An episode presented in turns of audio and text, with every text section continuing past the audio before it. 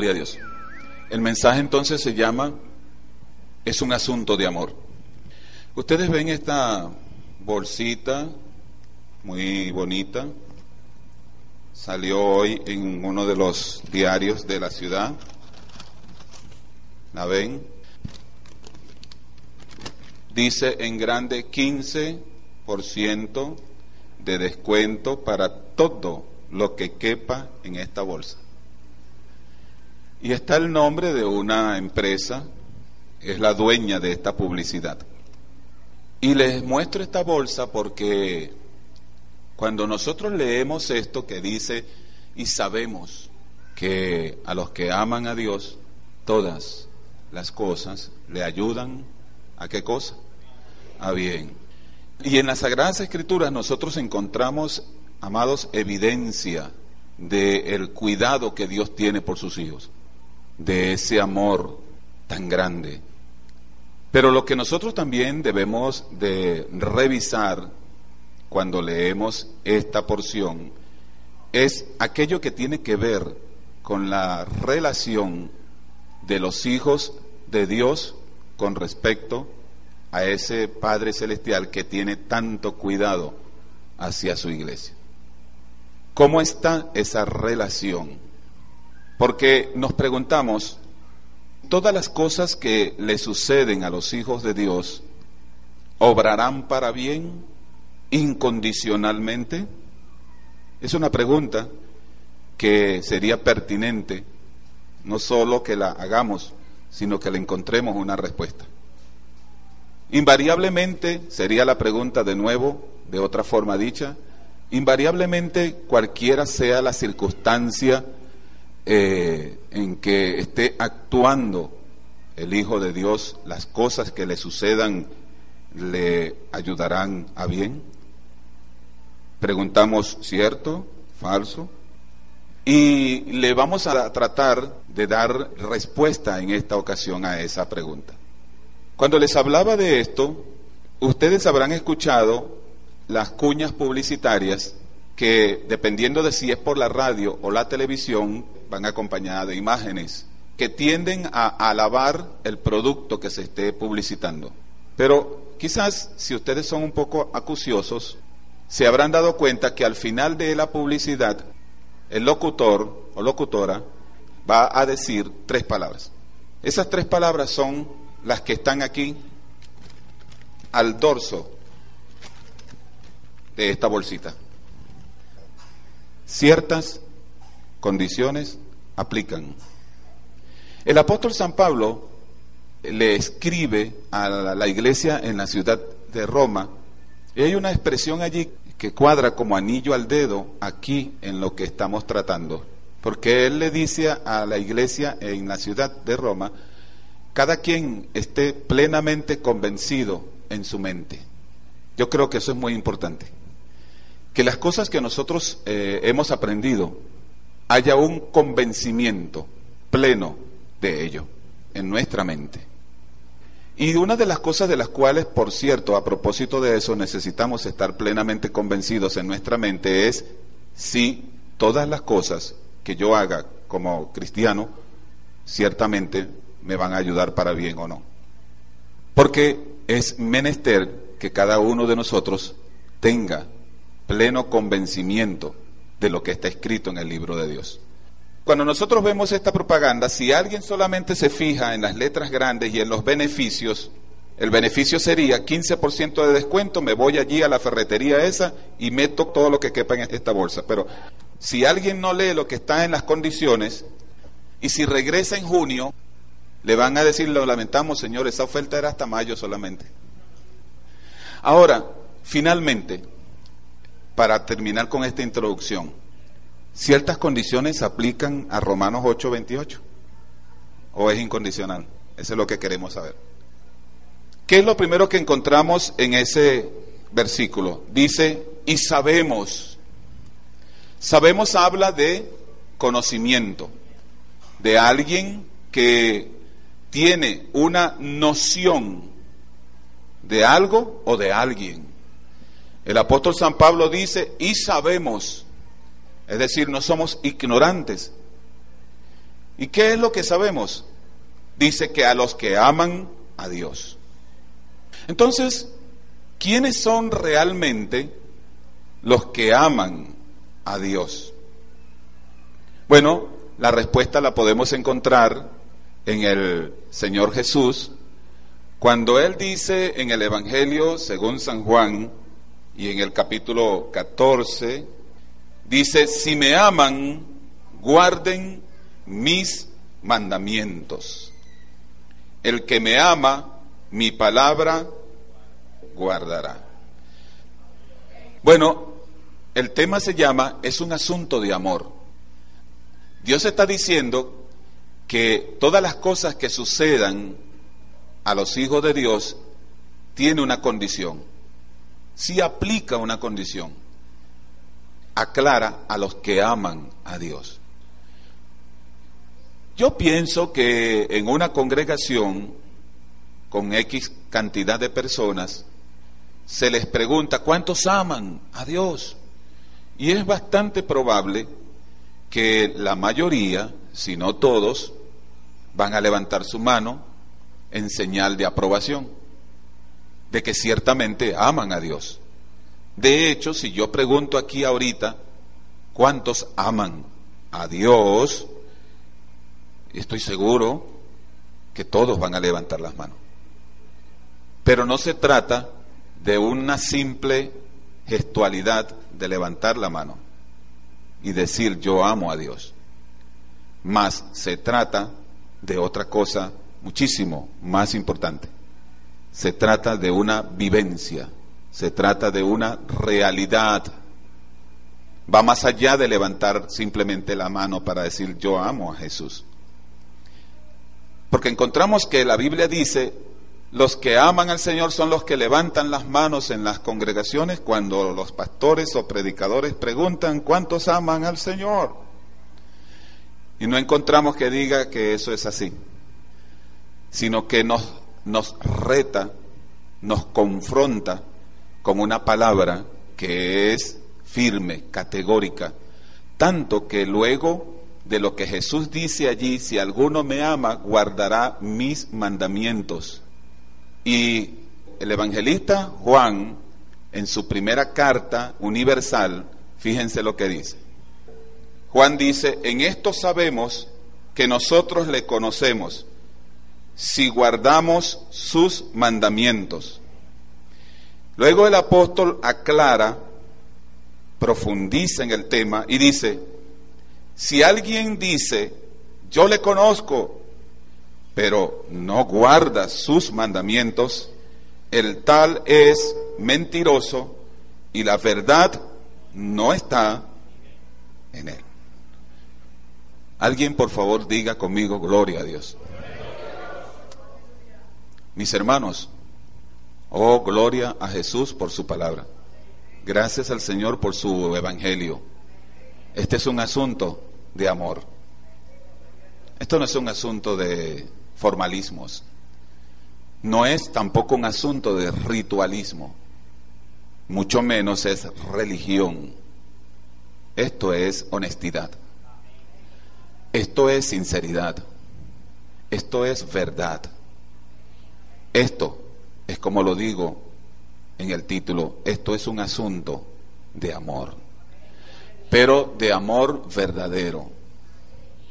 Porque el que dice que ama al Señor, y como lo dice, como lo escribió el apóstol Pablo, no guarda su palabra, es ni más ni menos un mentiroso. Y la palabra del Señor no está morando en el corazón de esa persona.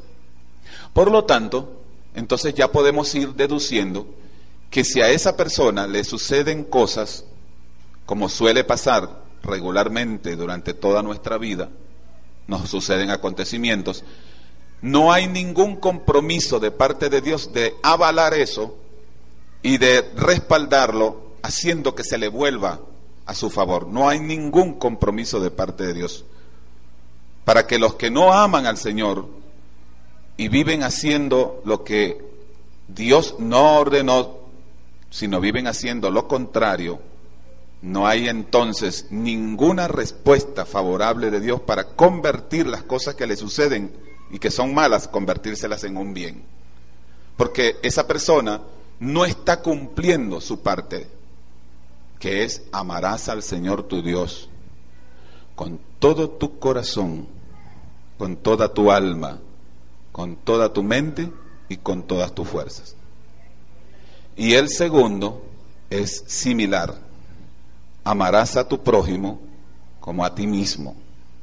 Cuando este requisito es cumplido, entonces sí es verdad que las condiciones que aplican se van a ver en nosotros hechas realidad. Porque ese creyente, porque esa creyente ama al Señor. Ahora, pregunto, ¿qué es amor? Esta es una pregunta que yo se la he planteado a más de una persona en, en más de una oportunidad. Y créanme que no dan con la respuesta. En alguna ocasión me han dicho, amar es eh, enamorarse, amar es querer a alguien, pero no dan con la respuesta. Saben, hace algún tiempo atrás, Rudy Márquez, un cantante secular, popularizó una canción que tiene un mensaje. La canción no es cristiana, pero tiene un mensaje. El título de la canción es El amar y el querer. Y en su canto, él dice, casi todos sabemos querer, pero pocos sabemos amar. El que quiere pretende olvidar y nunca llorar. El que ama, su vida la da. El amor no conoce final.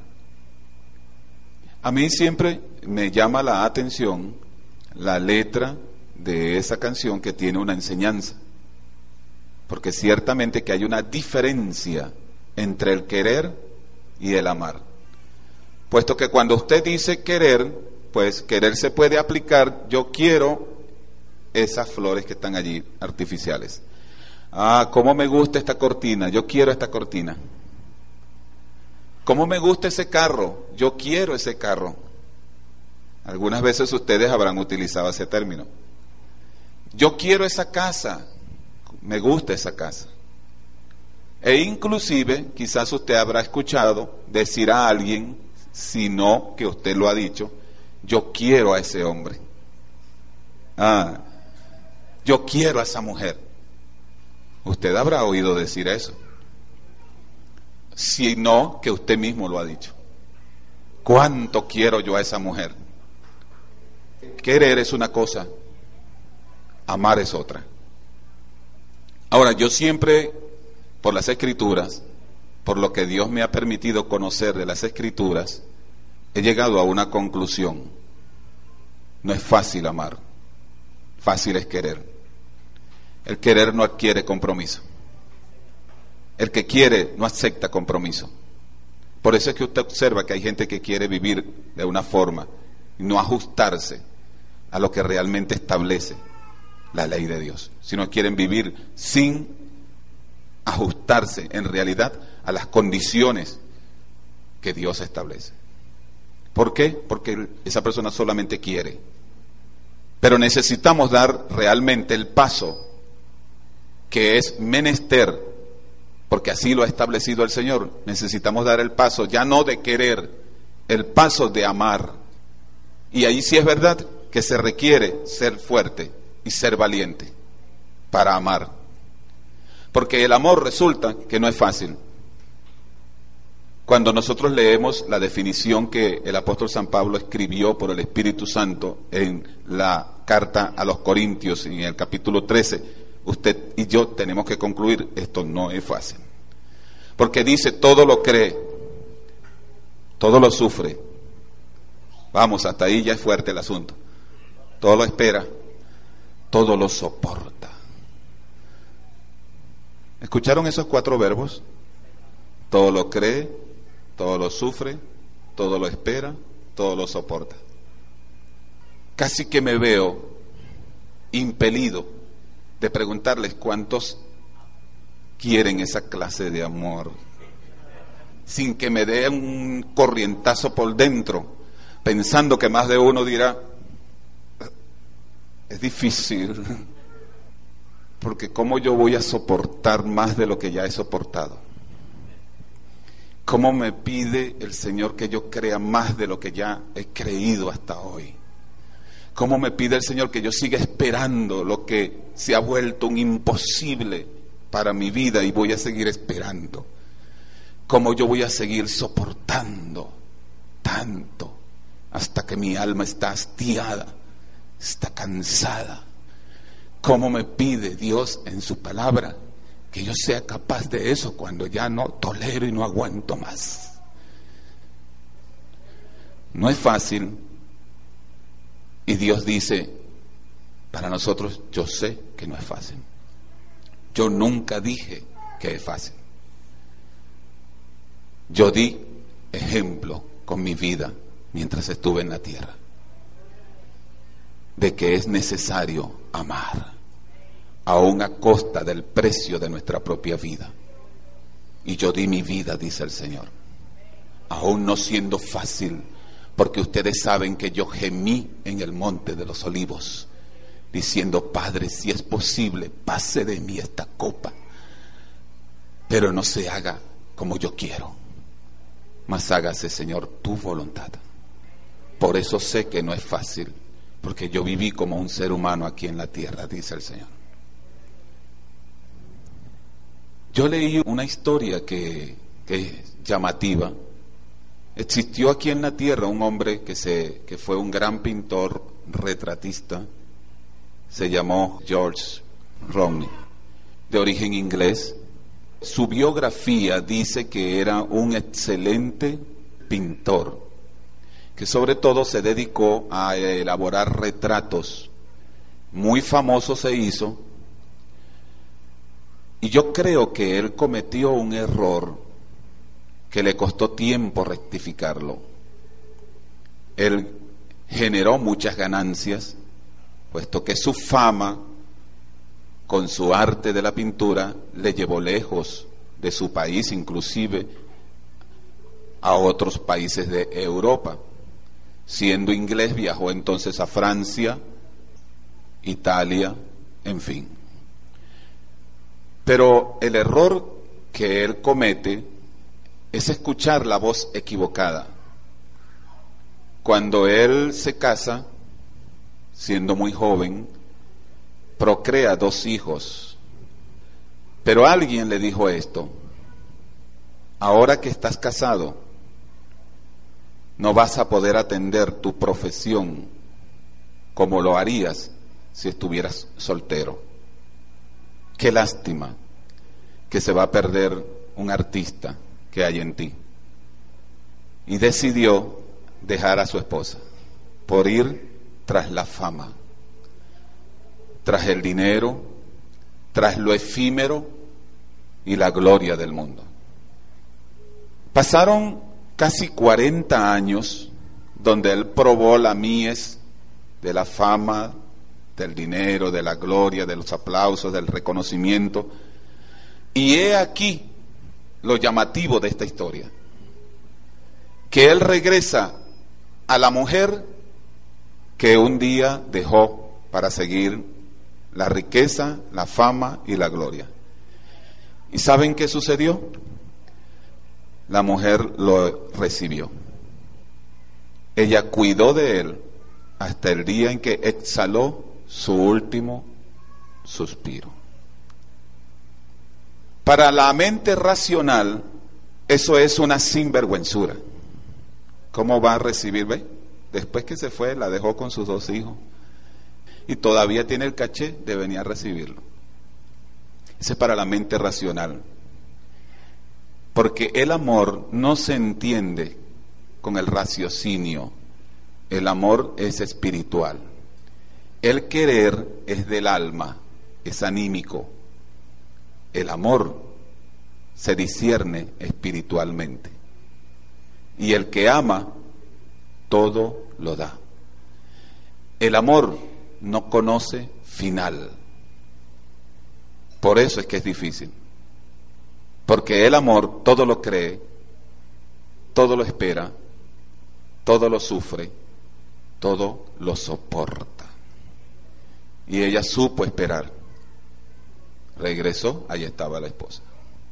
Son casos muy atípicos, son muy aislados, pero ese caso fue así. La historia lo registra. Pero verdaderamente el amor en toda su sustancia nos lo muestra el Señor Jesucristo.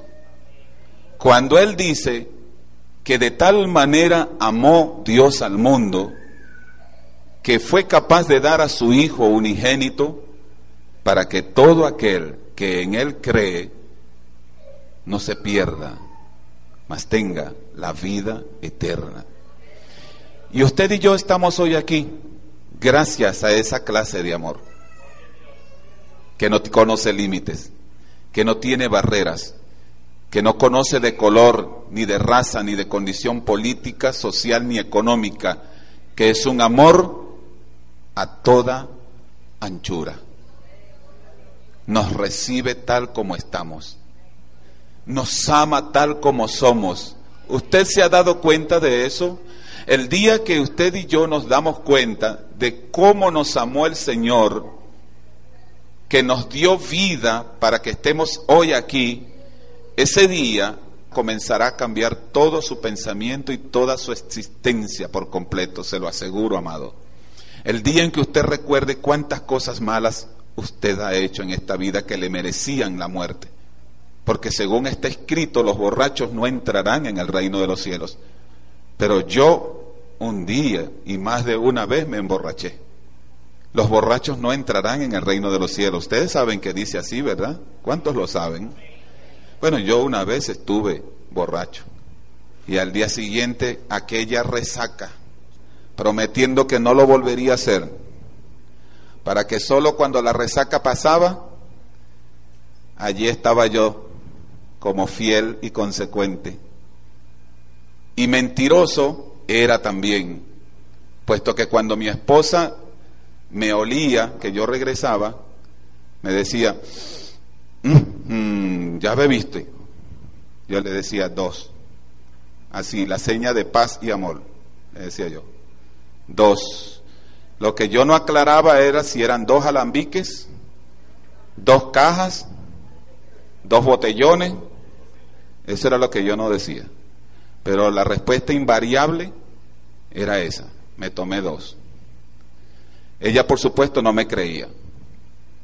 Pero si yo me hubiese muerto en esa condición, yo hoy no estuviera aquí. Ustedes no me hubieran conocido. Ustedes no hubiesen sabido que existió un hombre en esta tierra que se llama Julio César Barreto. Ustedes no lo hubieran sabido. Pero en el libro que tiene Dios en el cielo sí se sabía que un día yo hubiese muerto borracho y me perdí en el infierno por la eternidad mas Dios tuvo misericordia de mí. Cuando yo paso revista hacia atrás, mirando retrospectivamente, y me acuerdo mi pecado, me acuerdo que el Señor a su vez me dice, al que más se le ha perdonado, más ama. Y yo no tenía un solo pecado, tenía más de un pecado. Si era de mentir, ahí estaba yo. Yo mentía. Si era de embriagarme, a la orden, allí estaba yo. Me embriagaba. Pero el Señor, del cual estamos hablando ahorita, me amó con grande amor. Me prolongó su misericordia y me dio la gran oportunidad de que rectificase. Y me puso en tres y dos. Me dijo, estás viviendo así, ¿verdad? Y me mostró. ¿Sabes? esto, esto, ajá. Bueno, ve lo que viene después de eso. Y me mostró. Y te queda una alternativa. Esa única alternativa soy yo. Ni corto ni perezoso, yo acudí a los brazos abiertos del Señor Jesús y hoy estoy aquí ante ustedes hablando estas cosas. Vivo por la gracia del Señor y porque Él entonces le plació establecerme como uno de sus ministros en la iglesia del Señor para que hablase de las maravillas del Señor, de su grandeza, de su gran poder y de que sí es posible que si nosotros nos refugiamos en Él, una vida nueva nos está aguardando que es esplendorosa, maravillosa y por eso vivo feliz y por eso vivo optimista porque sé que Cristo me salvó. Él vive. Yo soy su servidor que testifico de estas cosas. Oh, gloria al Señor Jesucristo que vive para siempre. Si nosotros tenemos claro entonces que ciertamente le amamos a Él, entonces lo segundo que dice es, todas las cosas le ayudan a bien. Entonces quiere decir que ciertamente demos por descontado que sí le amamos a Él. Sobre todo tomando en consideración que hoy Dios nos ha ayudado a entender que esto es más que un levantar la mano, esto es más que un decir, sí, yo lo amo, esto es compromiso, esto es sinceridad, esto es honestidad, esto es vivencia. Yo te amo, Señor, y estoy dispuesta o dispuesto a dar mi vida por ti. Estoy dispuesto a pagar el precio. No me importa las burlas, lo que tenga que pasar, te amo y eso es lo que cuenta para mí. Y eso es suficiente para que la vida mía y la vida suya den un vuelco radical. El vuelco que se está necesitando. Porque entonces usted caminará con el Señor. Y todas las cosas que le sucedan, ahí sí es verdad que las condiciones aplican, se van a convertir para su bien. ¿Usted quiere escuchar un ejemplo de eso clarito, palpable? Bueno, mire, lea conmigo lo que dijo un hombre después que sufrió tanto. Y eso que él amaba a Dios. Pero él dijo estas palabras, Génesis 45, versos 7 y 8. Y Dios me envió delante de vosotros para preservarles posteridad sobre la tierra y para darles vida por medio de gran liberación. Verso 8. Así pues, no me enviaron ustedes acá, sino ¿quién? Que me ha puesto por padre de Faraón y por señor de toda su casa y por gobernador en toda la tierra de Egipto.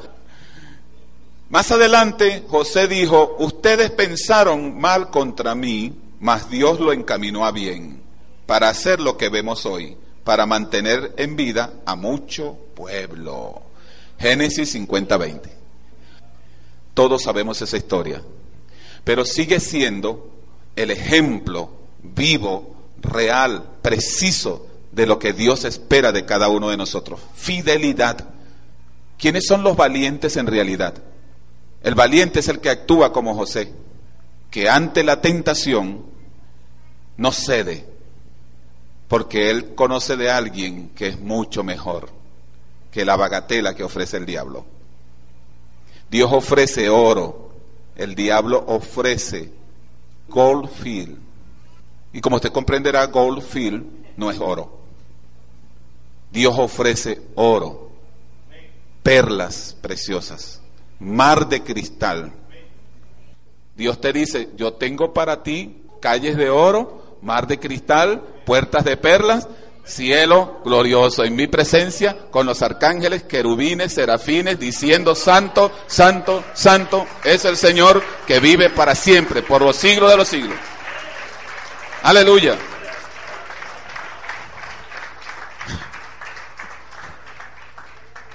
Ahora te pregunto, ¿a ti te gusta más vivir para siempre en un ranchito ¿O tú quieres calle de oro, mar de cristal, puertas de perlas? ¿Tú quieres eso? Bueno, esos son para los que aman al Señor. ¿Entiendes? ¿Por qué? Porque esto es un asunto de amor y ciertas condiciones aplican.